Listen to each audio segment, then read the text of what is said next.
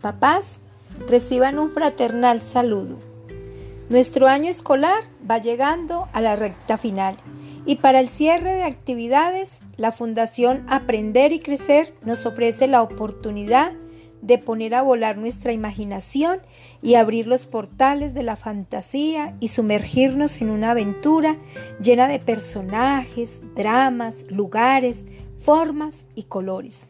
Nuestro reto será crear un cuento. Pero antes de escribir ese cuento, necesitamos una bitácora de viaje, así como los barcos necesitan una bitácora para orientar su rumbo, nosotros también.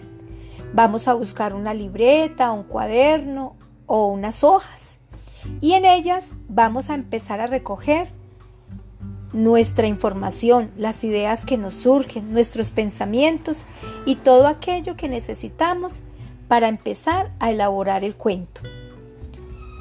En esa bitácora, lo primero que vamos a escribir es ¿qué vamos a hacer? Porque debemos saber hacia dónde vamos. Pues debemos crear un cuento en familia. La segunda pregunta que nos vamos a hacer es ¿cómo lo vamos a hacer? Yo les enviaré una plantilla donde podrán escoger un lugar que es donde se va a desarrollar el cuento que ustedes van a crear en familia. Luego de esa plantilla van a escoger los personajes que consideren necesarios para ponerlos a interactuar y pueden ser simples humanos o personajes fantásticos, animales salvajes o animales domésticos. La tercera pregunta que nos vamos a hacer es, ¿de qué lo van a hacer? Del tema que cada uno desee.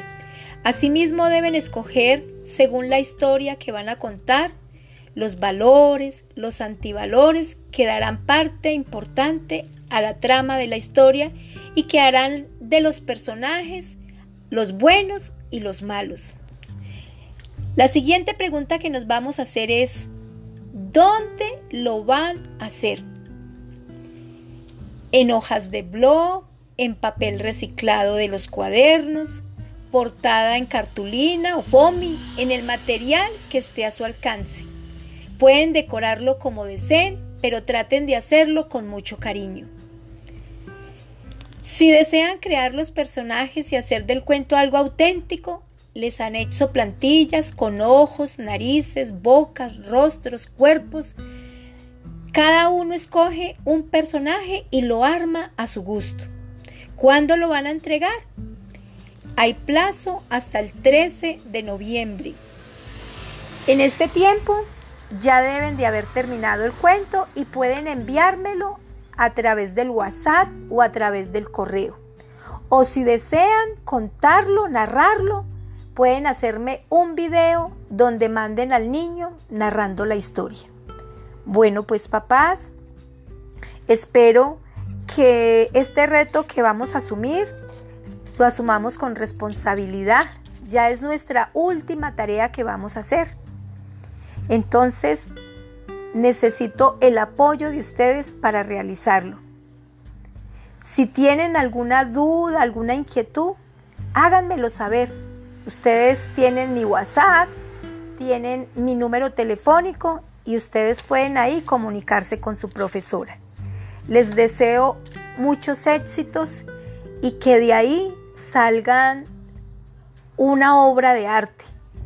Pongan a volar la imaginación de sus hijos. Ellos tienen la capacidad de imaginar, de fantasear, Empiecen a hacerle preguntas y vayan anotando en esa bitácora para que luego se puedan reunir y entre todos armen el cuento. Papitos, les deseo una muy feliz noche, que Dios me los bendiga y espero esos cuentos maravillosos el 13 de noviembre.